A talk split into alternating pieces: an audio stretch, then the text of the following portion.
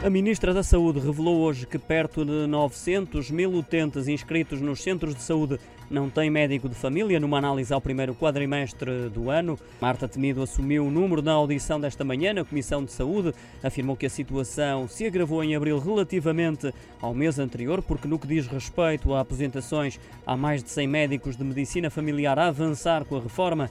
Marta Temido admitiu ainda que o aumento do número também se verificou porque existem mais de 59 mil inscritos nas unidades de saúde do país. A governante, ao lado de Diogo Serras Lopes e de António Lacerda Salles, garantiu, no entanto, aos deputados presentes que 91% dos cidadãos portugueses são acompanhados e têm médico de família atribuído.